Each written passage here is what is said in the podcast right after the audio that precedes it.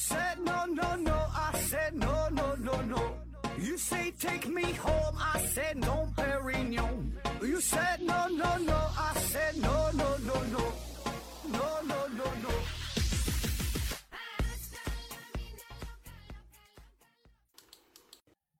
拼命探索不求果，欢迎您收听思考盒子。本节目由喜马拉雅平台独家播出。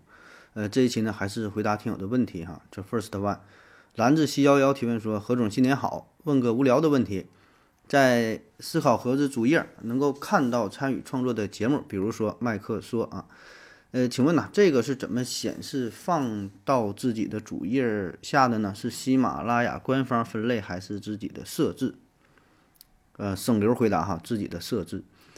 S T P A U L 提问说：动一动啊就出汗是健康吗？出汗后背后总是湿的不舒服，该怎么解决？说动一动就出汗是否健康？这事儿，呃，我觉得无所谓健康不健康啊，这就是一个很正常的行为啊。这咱跑步啊、跳一跳啥的都会出汗呐、就是人的一个行为啊。当然了，如果你要涉及到是否健康这个事儿吧，那就得严谨了啊。对吧？因为涉及到你身身身体健康，那就得说你动一动，动到多大程度，出汗，出了多多的汗啊。一般来说呢，这就是就生理性出汗，对吧？就正常的，你说你热了，对吧？这就出汗啊，这叫温热性出汗啊，受丘脑下部的体温调节中枢影响。还有一种呢，叫做精神性出汗啊，就是你紧张是吧？出汗。还有呢，味觉性出汗啊，吃这个辣椒啊、大蒜呐、辛辣刺激的食物，也会导致你的额头啊、鼻子啊、口唇部那局部出汗啊，这些都是生理行为，都很都很正常啊。如果你有这种情况，不能证明你健康，也不能证明你不健康，他就是一个正常人啊，一般都有这种反应啊。当然啊，也有一些呢是病理性的，比如说这个多汗症啊，这就是一种疾病啊，有原发性的，有继发性的，有全身性的，也有局部性的啊。那么也可能就是说，代表着你患有其他一些疾病，比如说感染性发热这个发热性疾病，呃，结核、肺炎、疟疾啊，有一种代谢性的内分泌的疾病，像甲状腺功能亢进、糖尿病、软骨病、佝偻病、关节炎、尿毒症啊，等等等等，还有药物性因素，还有这种精神性的因素啊，就很很多种原因。所以你单纯说动一动就出汗，这个我觉得一般来说也不是什么大事儿哈。当然哈，嗯，有病呢去这个正经医院找正经大夫看一看啊。然后说出汗之后，这个后背啊总是很湿啊，不舒服怎么办？呃，我觉得可以尝试一下，你去洗洗澡，洗完把身上擦干净，看看是否能好一点。下一个问题，STPUL 提问说，头发或者是其他的毛发生长速度能不能控制？比如涂什么东西或者吃什么东西？啊，你一说涂什么东西，我首先想到的就是涂呃生姜，不说那个头发嘛，要秃了的话，说涂生姜能够长头发，是不说有这么一个秘方哈，也听说的。呃，这头发的生长速度呢，大约每天是零点二七到零点四毫米啊，一个月呢大约能长一到一点五厘米啊，一年呢大约是十到二十厘米啊，正常就这个速度。那么头发的生长呢，会受到很多因素的影响，比如说人种的不不同啊，黑种人、黄种人、白种人啊，不同人种长的速度不一般快。比如说性别的因素，男的女的不一般快，女的头发的速度长得明显要比男的呃快一些。还有呢，其他的气候的因素、营养因素、毛囊本身的因素都会影响到毛发的。生长啊，那么说吃什么或者是涂抹什么有什么用哈？我查了一个资料，这是《健康向导》这本杂志上二零二二年二十八卷第四期第五十二到五十三页写的《科学护发预防脱发》，作者呢是张春，他写了以下这么几种方式，这个几种几种因素吧，能够影响到头发的生长。第一个呢，就是精神啊，保持精神愉悦，保持平和乐观的心态。就减少心理压力，哎，那么长得就好一些啊。保证还有呢，保证充足的睡眠，每天七到八个小时啊，高质量的睡眠。然后呢，营养均衡啊，饮食应该多品种、多样化，保证荤素粗细粮搭配，什么低盐、低脂、低糖、维生素什么什么的啊。还有呢，什么按摩头部啊，脑袋这按摩，按摩能够促进头皮血液循环，促进生长。还有什么科学的洗头，呃，减少烫发，生活规律等等等等吧啊，写了这么多的。东西哈，这个你可以尝试一下。下一个问题，是不是肌肉越大力量越大？看别人说呀，健身房练的都是假肌肉啊，力量呢不如搬砖工人的真肌肉啊。说这个肌肉越大是不是力量越大？这个呢，如果只能用是和否回答的话，那就是否啊。嗯，但是呢，肌肉和力量保证是存在着一定的关系啊。怎么说呢？你看，那举重比赛的时候，排名第一的举重第一的那个人儿，往往不是肌肉最大的那个人，对吧？如果说单纯看说肌肉的大小就意味着力量的大小，那也不用呃进行这个举重比赛了，那还比个什么劲儿啊？还挺费劲的，直接一量你那个肌肉啊，这人肌肌肉八斤二两啊，那人啊这个这个五五斤七两，那你谁肌肉多谁就第一，那就完事儿了，对吧？你看像咱的奥运冠军吕小军，你看他的肌肉啊确实挺壮，是吧？但保证不是最壮的，有很多那种大力士，你看非常壮，但是呢举重比不过他，那你说谁力量大？啊，所以这里边涉及到很多的因素吧。你说这个肌肉大小呢是一方面，还有其他的一些因素啊。那咱说在这个健身房啊，什么锻炼身体啊，这个增肌啊，那么增肌的这个原理是什么呢？简单的说，就是让你的肌肉损伤。你锻炼的时候，就是让你的肌肉损伤，受到一个刺激，受到一个微小的损伤嘛。然后在你这个休息的时候，比如说睡觉的时候，肌肉呢就可以进行自我的修复啊。修复之后，就是这个肌肉纤维就会比原来更大一些、更壮一些啊。嗯，整体的表现就是你这这个这个长肉了啊。就这这个是增肌的原理啊。那么说这个肌肉的力量哈，跟啥有关啊？那一个呢就是肌肉本身啊，这保证是有一定关系，对吧？越强壮的肌肉纤维，越粗的肌肉纤维，你产生的力量保证是越大啊。这个保证是一方面的原因啊，还有一方面的原因，哎。这就是力量和动作的适应性，叫做神经适应。神经适应，比如说你去这个健身房，你可能一开始举一个空杆，拿这空杆都费劲，拿不动，很难保持平衡，晃晃悠悠啊。但是呢，练了一阵儿啊，十天八天的，慢的可能是一个月，你你再举不费劲了，一边再加个五公斤哈，也能举起来，也不那么摇晃了。但是你会发现自己的身体的肌肉好像。没有那么明显的增长，好像哎有点劲儿了，但肌肉没什么变化，力量涨了，你这咋回事？这就叫神经适应啊。所以呢，一个人的力量大小主要是两方面决定的，一个就是你本身这个肌肉的大小，肌纤维的这个粗细啊，这个我觉得是决定了力量的下限儿。你就是一个大块头，你说他一百八十斤，保证比一个小学生的这他他更有力气。对吧？大块头，它潜在的力量搁这儿摆着呢，人肌肉量搁这摆着呢，是吧？怎么它也是更有劲儿啊。另一方面就是神经适应性啊，这个就是运动员比拼的东西。运动员平时要锻炼啊，练的是啥？一个是增肌，一个呢就是这种这种这个神经适应性。不管你是举重也好，也是铅球也好，什么链球啊、铁饼啊、掰腕子啊，就这些比赛力量的啊，注重力量这方面的，除了你身体壮。还得有这种适应性，还得有这种这个这个技巧啊。所以回到你的问题，是不是肌肉越大力量越大？那你是咋说？保证是有一定关系，但又不是必然。所以呢，这个举重比赛呢，它是分体重、分级别的，是吧？多少公斤级的进行去比啊？这样呢，这个它它才公平。而有一些那种大力士的锦标赛，像老外一整有那种比赛，抱大石头块儿啊，抱那个车轮胎什么的，抱那个大铁桶，挺重挺重的。嗯，他那些就是没有那个不分级的啊，不分你是八十公斤级的，一百二十公斤级的什么公斤不分，就大伙儿一起比。那么这样的话，你看那些参赛选手都很重，对吧？都都使劲吃啊，你这个是一个基础，肌肉搁这摆着呢，力量呢基本它不会太太差，是吧？所以呢，这里这二者呢就是都有关系吧。下一个 K 二幺五二提问说：何子老师你好。呃，能否讲一下曼德伯罗大学大学曼德伯罗大佛和上帝指纹呢？呃，曼德伯罗大佛哈，这我真没听说过啊，特意搜索了一下，没有专门的对于这个词条的介绍啊。呃，但是呢，是与这个曼德伯罗集有关哈，曼德伯罗集啊，这个咱以前聊过，就讲那个分形的问题，分形几何学，讲那个英国的海岸线有多长嘛。什么叫做分形几何啊？这是几何学的一个分支啊。咱直接举个例子就行了。嗯，有一个蔬菜叫做罗马花椰菜，这东西咱平时可能没吃过，也没咋见过，是吧？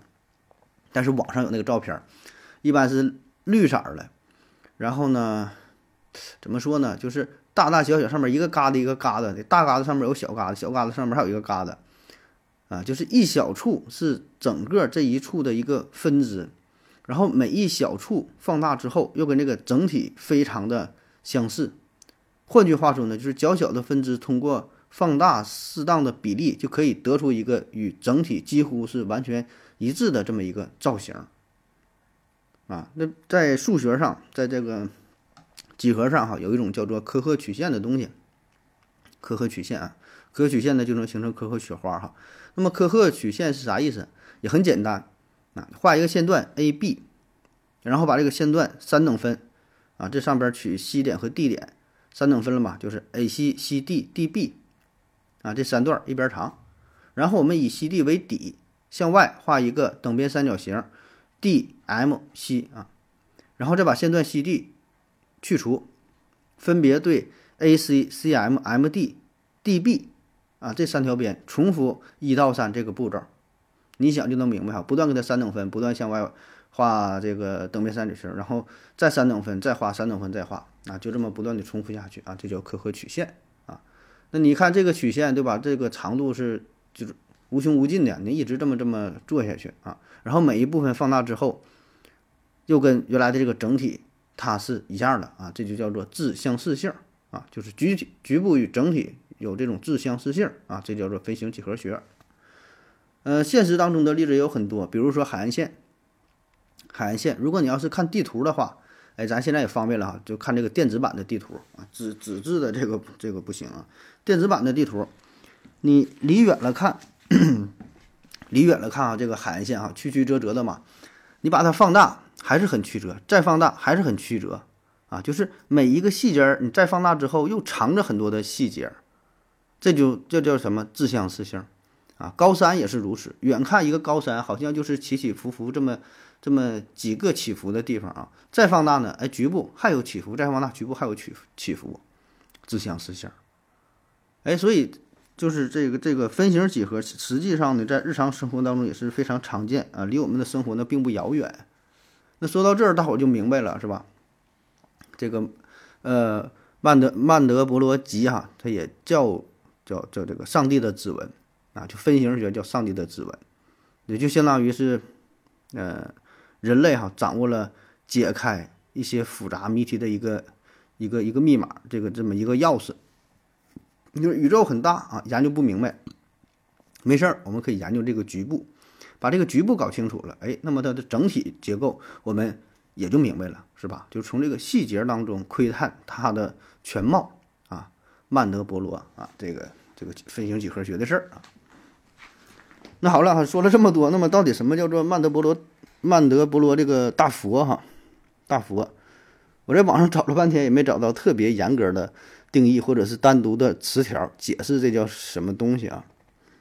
呃，以我个人的理解哈，非要把这两个词儿结合在一起的话，无非就是一种比喻呗，就是类似于像什么一花一世界，一叶一如来，还叫什么一叶一菩一菩提呀，一沙一世界呀，不有挺多这种词儿吗？啊，说这个大千世界是怎么这个无限循环的，人体啊又是是一个什么什么小宇宙是吧？就是有有这类的说法啊。那如果说只是这个比喻一下，随便说说，也就无所谓了哈。但如果真的就把这个一花一世界呀，什么一叶一叶一菩提呀，真把这个思想看作是分形几何学的思想的话。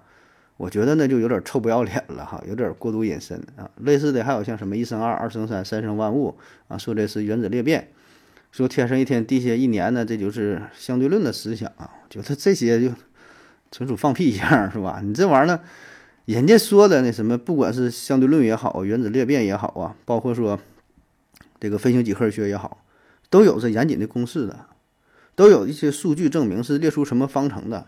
你这上嘴唇一碰下嘴唇，什么一生二，二生三，这就这就是什么原子裂变了？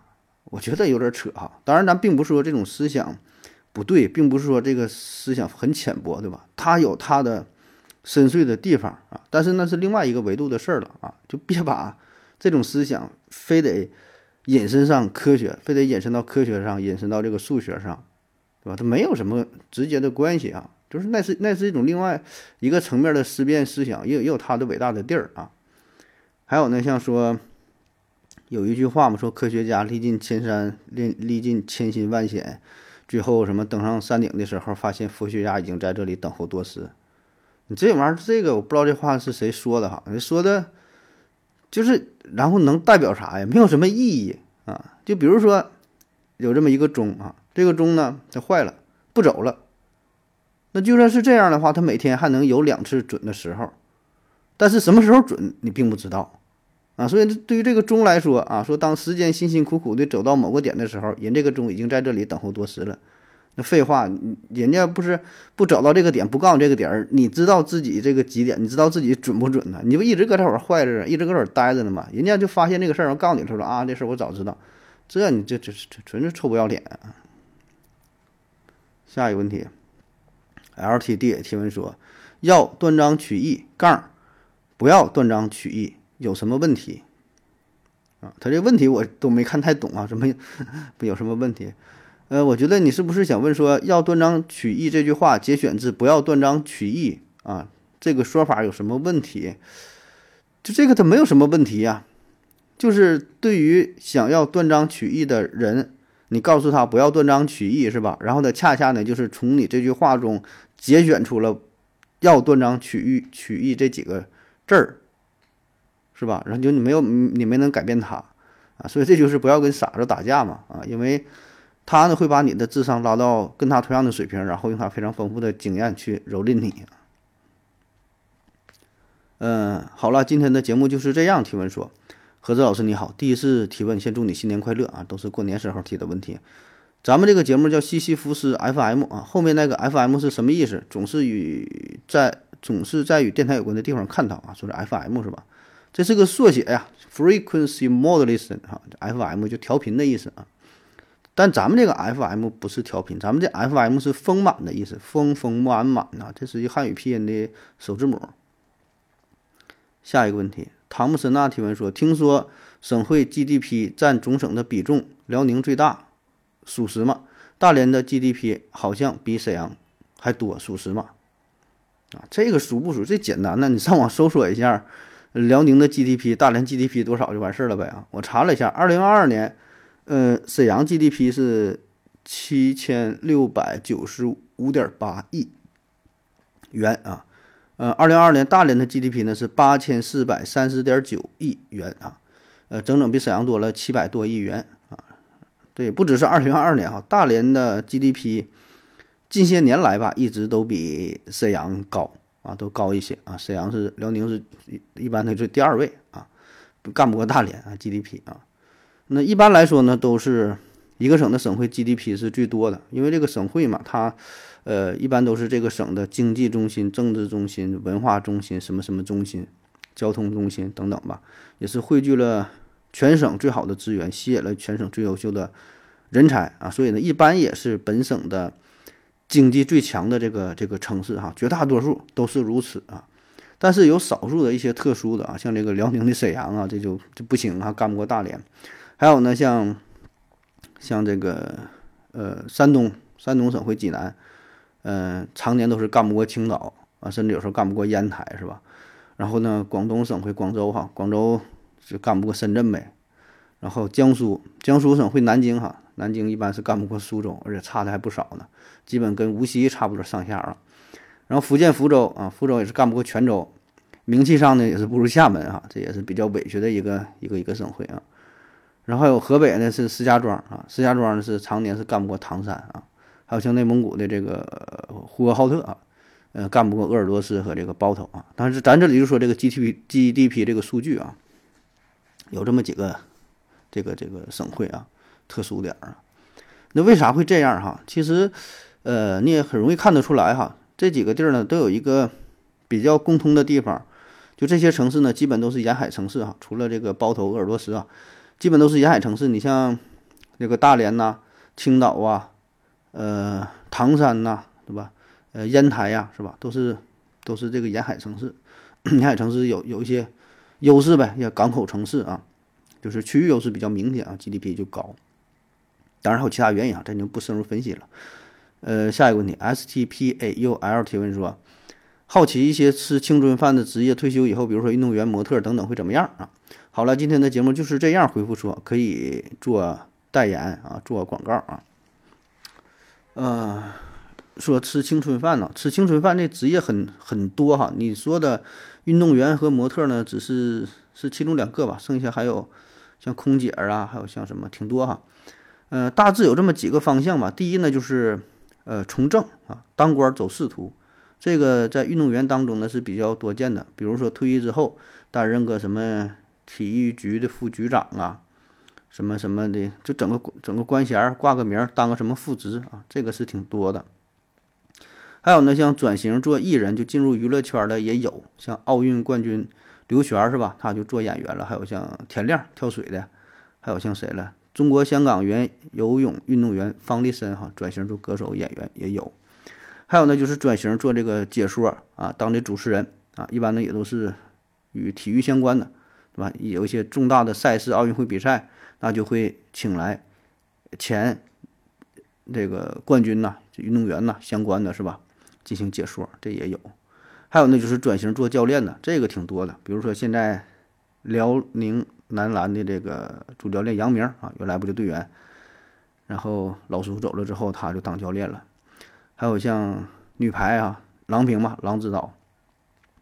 还有像日本女排。这个主教练哈，中田久美，美国女排的总教练这个吉拉里啊，还有巴西女排的总教练啊，呃，吉马良斯，你看都是都是这个女排的教练啊，也挺多啊，就就这个乒乓球啊，这些都不老少，还有像还有像谁来着？反正挺多，这个例例子你能找出不老少来，就是当教练的，特别一些足球运动员、球星，对马拉多纳嘛，马拉多纳不还当过教练的嘛，这个不老少。还有呢，就是嫁入豪门啊，一般是女运动员嫁入豪门。还有像你说模特这种，那挺多都是嫁入豪门了。最典型的代表就是郭晶晶，是吧？嫁给了霍启刚。呃，还有一些呢是经商，有一些经商挺成功的啊。典型代表就是体操运动员，呃，李宁，是吧？创立了自己的品牌，这个也不少。还有一些呢，就是自谋职业，自己开个店呗，转型干点啥的，像奥运冠军赵蕊蕊当作家出书的，嗯，开花店的。开这个饮品店的木村沙织，就日本那女排那个运动员，长长长挺漂亮那个哈，开饮品店的，还有开饭店的，这也不少。还有呢，就是转型之后自己开点什么健身房啊，整个什么俱乐部的也有。呃，退役后的当老师的，转型就是不是那种教练哈，去一些学校啊什么的培养学生的也有。还有呢，就是钱赚够了，回归家庭，啥也不干，待着玩了呗。这个呢也有啊，嗯，当然也有一些呢，就是不太成功的哈。比如说举重选手啊，周春兰，她呢是在六年的时间里啊，数次打破世界纪录，为国家赢了二十多枚金牌啊。但退役之后呢，因为他本身学历比较低。再加上举重嘛，一身伤病哈，打工呢也很难，没有人要啊，处处被嫌弃，最后只能是去澡堂子给别人搓澡，勉强度日啊。所以你看哈，这些运动员呐，嗯，得奖的时候是风风光光，但是退役之后呢，也都是啥样的都有，有的是混得很好啊，身家过亿，有的呢混的就差一些。现在还有挺多是那种就直播带货的，也有啊，也都挺不容易啊，啥样都有。呃，最后一个问题，心之所在即是家乡。提问说，问两个三体问题啊。第一个说，向黑洞发射二发射二向箔的话，还有效果吗？黑洞会被二维化吗？拉普拉斯要存在的话，会解决三体问题吗？对他来说，三体问题也是混沌的吗？这俩问题都挺深奥，都挺难的啊。呃，第一个说，向黑洞发射这个二向箔是否有效果？呃，这问题涉及到两样东西啊，一个是黑洞，一个是二向箔啊。一个呢是黑洞，这是。目前现有现有理论已经证实存在的，而且已经观观测到的这么一个特殊的天体。另外一个呢，这二向箔是《三体》当中科幻小说当中想象出的一种降维打击武器，是吧？那么咱得分别说说这俩东西啊。那么黑洞，那它是现代广义论当中，就是它确实存在的，它是一种天体啊。什么叫做天体？又称为星体，是指太空当中的物体。更广泛的解释就是宇宙中的的所有个体。哎，反正这些不重要，你就知道它确实存在有这么个玩意儿，它是一个天体，你可以把它想想象成就类比于太阳、类比于月亮、类比于地球，什么什么都行，它就都叫做一个天体啊。那有一种说法说黑洞体积无限小、密度无限大、质量无限大，那这个说法其实是不严谨的啊。它是三维世界当中确实存在的这么一个玩意儿，质量很大，但是它有确切的数啊，体积很小也有确切的数啊，就是它它它就有这么一个东西，就特殊点呗啊，就这么一个玩意儿啊。二向箔这是啥？这是三体当中歌者文明的一种毁灭性的武器啊，可以进行降维打击。就是三维宇宙空间当中，它不有长、宽、高这三个维度嘛？那么二向箔呢，就可以把这个三维空间当中，让一个维度无限的卷缩起来啊，就少了一个维度啊，向二维平面坍缩，啊，变成像类似于一张照片啊，或者这叫一个影子啊，就只有一个长宽，没有没有这个高啊，这么一个东西。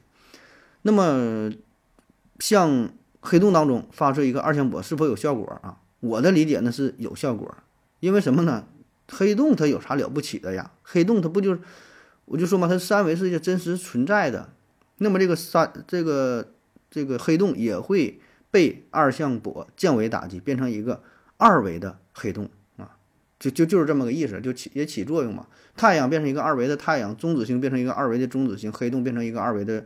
黑洞那仅此而已，然后有人说这黑洞其实就是一个零向箔啊，当然这么理解也行，本来这就是小说嘛。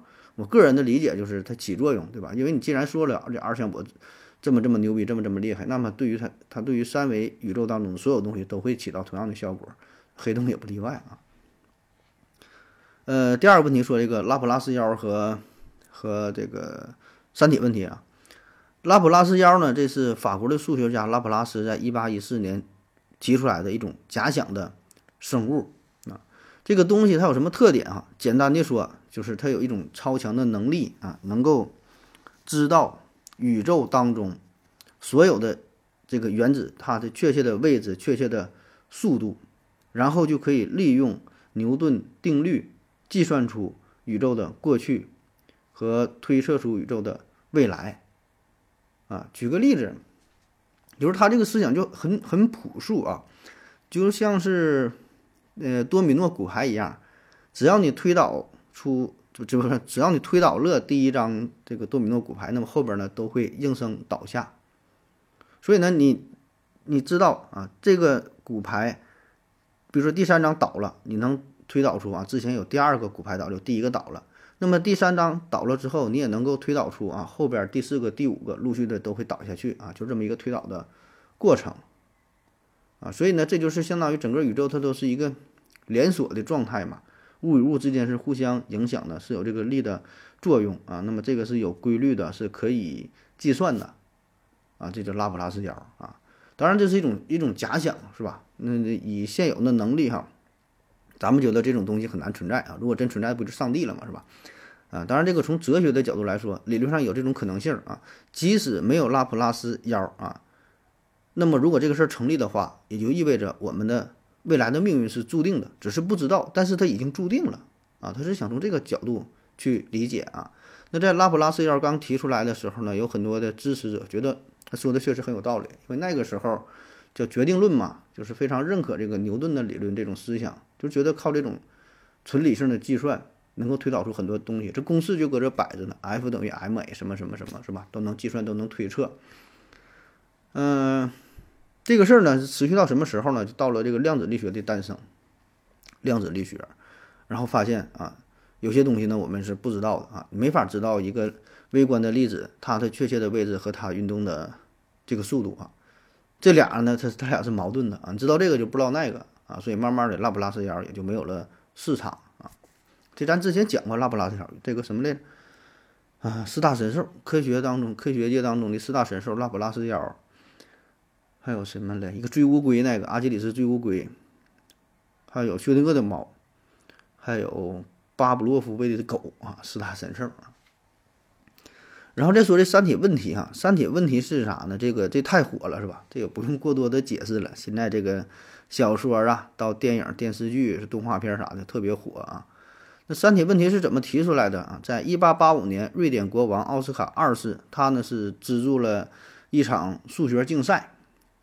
那么这个比赛当中有一道题，就是涉及到多体问题啊，这不只是三体，多体是 N 体问题，就求解太阳系当中这个运动的问题。因为太阳系当中有太阳九大行星，那时候还还是九大行星呢，说这些运动互相干扰、互相影响的问题啊。那么这个题一提出来之后呢，就很难，谁也解不出来啊。就从牛顿那个时代，就很多人开始就想要计算，但很难计算，因为涉及的这个数据太多，因为很多体互相影响嘛，力和力的作用，对吧？很难推导。你这个公式列出来，那一大串一大串的，根本就整不了。然后谁来了呢？就是庞加莱啊，庞加莱啊，这相当牛的一位数学家了。他就想解决这个问题啊。他呢，先把这个多体问题进行了简化啊，把这个 N 体是变成了三体问题。就假设有三个星体，然后呢，互相什么力的作用啊，哗哗哗一顿写。最后呢，他他就找到了一种证明的方法，找到了一个一个求解呃三体运动的轨迹的这么一个公式啊，然后把这个论文提交了。提交之后呢，人家一审阅，哎，挺好，啊，给他奖金，啊，就厉害了啊。然后就要把这篇旷世奇闻就要刊登在学术期刊上啊。但就在这个时候呢，庞家来自己发现了，哎，我好像算的不对呀，不对不对啊，我这算错了啊。那么这就比较尴尬了，你奖金也得了，还要给你呃印在学术期刊上，还要出书啊。庞家来呢，不得不就召回。这个杂志啊，那不行啊！你这玩意儿印的不对呀！你这一个是名声的事儿，一个是耽误耽误事儿啊，对吧？那错误的思想不能传播。那为了补救这个措施，他又花了不少钱。那杂志都印完了，还往回招。虽然是得了奖金，这奖金倒是没招回去啊，但是最后还是赔了不少钱啊。那奖金那钱还不够弥补这个杂志社这个这这个钱呢。然后回来之后呢，庞加莱又继续算啊，一顿算啊，算算反正怎么算就。就算不明白啊，然后就提出了这个混沌的思想，啊，简单说就是，呃，两个三体系统啊，假设有两个三体系统，这两个三体系统哪哪哪哪都一样，但是初始条件就稍微差这么一丁点儿、一小点儿非常细微的不同，那么在后续的演化过程当中，最后达到的结果，这俩会差的就是面目全非、天壤之别，有很大的差别。举个例子哈，比如说啊，打台球，就在我们这个世界当中，你打台球打了这一下，啊，然后台面上形成一种状态。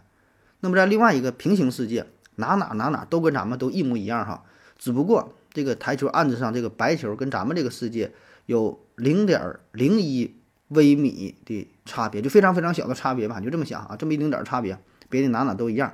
然后呢，你使用了同样的力气、同样的角度等等等，这就是这么打一下啊，打完之后。台面形成的状态，跟咱们原来这个世界台面的状态完全不同，你没法预测。就最开始差的这么一点，会导致这个结果天壤之别。那再举一个简单的例子啊，就比如说你在桌子上放了一张纸，你轻轻一推，那纸落地下了吧？那么你几乎不太可能准确的预测出这个纸最终会呃停留的位置在哪儿，是吧？你也不知道它飞到哪去了啊。就算是你现在动用了什么各种最先进的计算机啊、探测的设备啊、推测什么风向啊、温度、湿度啊等等，你很难去预测啊。这是其一。更大的问题是什么呢？就算是在完全同样的环境下，然后你把这张纸啊向左边挪了零点零一微米，你再把这张纸现在再推下去之后，这张纸最终落下的位置，并不是比。原来的落的那个位置向左边挪了零点零一毫米啊，至于落到哪呢？不知道啊，这就是不可预见性，这就是混沌的问题。这个跟牛顿力学什么什么那那个那种计算完全不一样，对吧？因为牛顿他人家给的那个定律很简单，比如说 F 等于 ma 啊，你 m m 增加了二倍，F 也增加了二倍，什么什么计算那都有公式的。那么对于这类混沌的问题，没有这种公式。最开始差一点，最后就差老多了，对吧？就咱咱说叫什么，呃，什么什么失之毫厘，谬之千里，是吧？啊，这也是一种思想啊，这种思想也很对啊。那么这个问题就是从数学上来说，它是非线性的，它呢是没有解析解，只有数值解。就是这计算这个数值的时候，初始的微小误差会被不断的放大，而且呢会被不断的叠加。啊，最后呢就是混沌的状态。所以，知道某个时刻的动量啊，你你可以推测出下一时刻的动量，确实可以推测，而且呢，可以在一个误差范围之内啊，是你可以得到一个相对准确的结果啊。但是说你再往下推测的话，你就得基于之前的这个结果，所以呢，这个误差是不断积累的。那么这个误差积累可能会很快哈，最后呢就发散出去了啊，最后你得到的结果就没有什么意义。所以你看这个天气预报啊，如果说我们预测明天的天气预报，哎，基本呢十有八九挺准。后天呢啊稍微差点，越往后呢越不准。你可以预测十五天的，甚至预测四十天的，这预测多少天的？越往后越不准，那就是这种误差在不断的叠加啊。但是对于咱们日平时这个日常生活来说，短时间的预测这是足够的。但是如果放在宇宙这个尺度来说，你想预测这个整个宇宙的未来，那是天方夜谭，夜谭啊，那是做不到的啊。这就是三体问题，混沌的问题。那好了啊，那么解释解释完了拉普拉斯妖，说完了这个三体问题，那么拉普拉斯妖是否可以解决三三体问题呢？我觉得是可以啊，我觉得是可以，就是只要这个拉普拉斯妖它足够的强大的话，那么它就可以解决三体的问题啊，没有什么不可以的，哪怕是量子力学上的问题，我觉得这拉普拉斯妖也同样也可以去解决，因为你看哈，这个拉普拉斯妖它并不是一个确切的存在，它是一种。一种思维的产物，拉普拉斯要提出来的时候，这是十九世纪初的事儿。十九世纪初哈，二百多年前的事儿。所以拉普拉斯提出这种想法，一方面呢，这是科学上的设想；另一方面呢，也是哲学上的思辨。啊，这是两类东西啊。科学上的设想是它基于这个牛顿的理论，对吧？就简单的这种这种互相的作用，对吧？机械上的这种作用啊。这个设想，另一方面，我说它是哲学上的思辨啊，它就是想类似于说上帝哈这么一种强大的存在，说他是否能够预测未来。所以在拉普拉斯提出拉普拉斯妖这种设想的时候，拉普拉斯妖的能力一定是基于当时人类思想的边界，就是他能想到的这个东西是啥样，是吧？他不会超过这个时代的认知。而回到这个三体问题上，它关键的点不就是说没有解析解吗？只有数值解，是吧？那这个我觉得也不是什么事儿啊。如果说拉普拉斯要足够强大的话，它它不没有解析解，没有解析解呗，它可以在瞬间找到数值解，那不也是一个答案吗？那不也就相当于预测未来了吗？而且就算是这个量子力学的问题，那也只是我们这个时代，咱们现在的人类的困境，咱们觉得这有些东西是是这个达不到的、不可预测的。啊，像什么什么什么双缝干涉实验呐，像什么什么等等吧，就是一涉及到量子力学，很多问题咱就是整不明白了，是吧？不知道咋回事儿。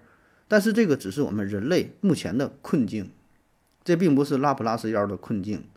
拉普拉斯妖有多强大，并不知道啊，这取决于我们人类的思想。暂时我们想到拉普拉斯妖就是这样，对吧？就像那个波尔嘛，给爱因斯坦提个醒，说的你不要指挥上帝该做什么，不该做什么。同样，咱也不要指挥拉普拉斯妖该做什么，不该做什么。它可以强大到超出我们的想象，超出我们的认知，所以对于他来说，那有什么不可解决的？这、这、都都可以啊，这都不叫事儿啊。好了，感谢您各位的收听，谢谢大家，再见。感谢您的聆听。如果您也想提问的话，请在喜马拉雅平台搜索“西西弗斯 FM”，在最新一期的节目下方留言即可。欢迎您的参与，我在这里等你哦。